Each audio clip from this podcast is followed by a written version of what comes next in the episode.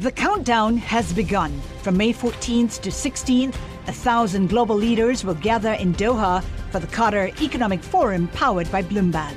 Join heads of state, influential ministers, and leading CEOs to make new connections, gain unique insights, and uncover valuable opportunities in one of the world's most rapidly rising regions. Request your invite for this exclusive event at QatarEconomicForum.com. Le entregamos todo lo que necesita saber para comenzar el día. Esto es Bloomberg Daybreak para los que escuchan en América Latina y el resto del mundo. Buenos días y bienvenidos a Bloomberg Daybreak América Latina. Es martes 22 de agosto de 2023. Soy Eduardo Thompson y hoy tenemos a China defendiendo al yuan, un análisis de los resultados electorales en Ecuador y malas noticias en el combate a los crímenes financieros. Esta mañana los mercados globales de acciones están en alza, impulsados por el sector tecnológico a la espera de resultados de Nvidia. Europa sube, al igual que las acciones asiáticas. China está intensificando su defensa del yuan. El Banco Central del país fijó su tasa de referencia más fuerte que lo esperado y aumentó los costos de financiación en el mercado extraterritorial. En lo que va de agosto, el tipo de cambio offshore se ha debilitado un 2%. Autoridades en el Reino Unido están dispuestos a considerar una versión revisada de la compra de Activision por parte de Microsoft, un acuerdo valorado en 69 mil millones de dólares. Microsoft ofreció vender a Ubisoft los derechos de todos los juegos actuales y futuros de Activision por los próximos 15 años. Malas noticias para los bancos de Estados Unidos. SP recortó las calificaciones y estimaciones para bancos en el país como KeyCorp y Comerica. Adujo las altas tasas, bajas en los depósitos y caídas en el valor de sus acciones. Más riesgo para el mercado de alimentos. India, el mayor exportador de arroz del mundo, estudia imponer más restricciones a los envíos al exterior, dadas menores lluvias en regiones productoras clave. Veamos lo que está pasando en América Latina. En México, el diputado Santiago Creel se retiró de la carrera presidencial de la oposición y respaldó a la senadora Xochil Gálvez. La senadora Beatriz Paredes queda como la única rival interna de Gálvez.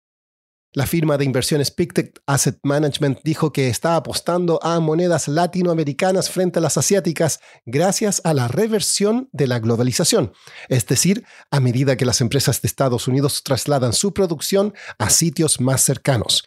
Prefiere las monedas como el peso mexicano, el chileno y el real brasileño. El domingo fue la primera vuelta presidencial en Ecuador por las elecciones anticipadas tras la renuncia de Guillermo Lazo. Las encuestas indicaban que Luisa González, del correísmo, saldría en primer lugar y ahí no hubo sorpresas. El hecho de que Daniel Novoa, quien casi no figuraba antes de las elecciones, haya pasado a segunda vuelta, sí que lo fue. Stefan Kefner, corresponsal de Bloomberg News en Quito, explica quién es Novoa. El éxito de Daniel Novoa ciertamente fue sorpresivo porque hasta el asesinato del candidato Fernando Villavicencio, él era uno de los candidatos menos importantes según las encuestas, pero surgió 20 puntos en los días desde el asesinato, también gracias a una bastante lúcida presentación o actuación durante el único debate presidencial.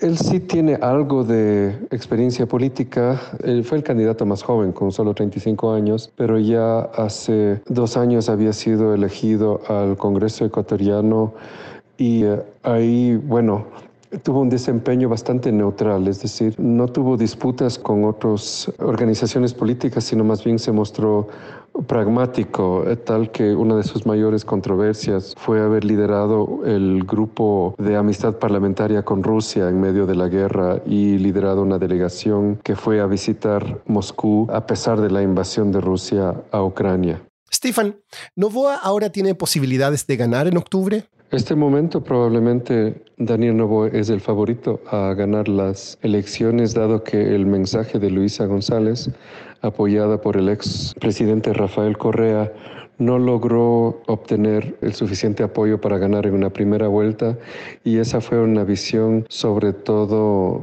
mirando hacia atrás con, con mucha nostalgia hacia el gobierno de Correa sin presentar ninguna propuesta novedosa. Novoa más bien eh, sintonizó con un sentir de malestar, sobre todo de electores jóvenes, aunque tampoco ha tenido muchas propuestas muy concretas, más allá de decir que es necesario auditar las eh, empresas públicas por casos de corrupción. Novoa tiene un perfil un poco parecido a Lazo, ¿no? ¿Qué tendrá que hacer para evitar sufrir su misma suerte? Si es que Novoa llegara a ganar, tendría una situación algo problemática porque el desafío del bloque correísta más el posible continuo apoyo de otro partido político que se llama el Partido Social Cristiano pueden ser un escollo para él, tal como fue con Guillermo Lazo. Para evitar esto, él tendría que seguir el pragmatismo que lo ha caracterizado en el pasado, sobre todo también porque el partido de Fernando Villavicencio construye un partido de centro, logró el segundo bloque más importante, mientras que partidos más de la izquierda, con la excepción del correísmo, se desplomaron como castigo de los electores sobre su actuación contra el presidente Lazo en la Asamblea Nacional pasada. Por último, hay un nuevo problema para el sector financiero, el crecimiento de la inteligencia artificial. Este está causando un aumento explosivo en fraudes y crímenes financieros. Para este año se espera que los costos del cibercrimen en el mundo lleguen a 8 billones, o sea, millones de millones de dólares, y suban a 10,5 billones para 2025. Puede leer más en nuestro reportaje Big Take en bloomberg.com. Esto es todo por hoy. Soy Eduardo Thompson. Gracias por escucharnos. Para conocer todas las noticias que necesita para comenzar el día, revise Daybreak en la app Bloomberg Professional, donde puede personalizar las noticias que desee recibir. También puede suscribirse a la versión solo audio en Spotify, Apple Podcasts o la plataforma de su preferencia. Esto es todo por hoy. Escuche de lunes a viernes Bloomberg Daybreak.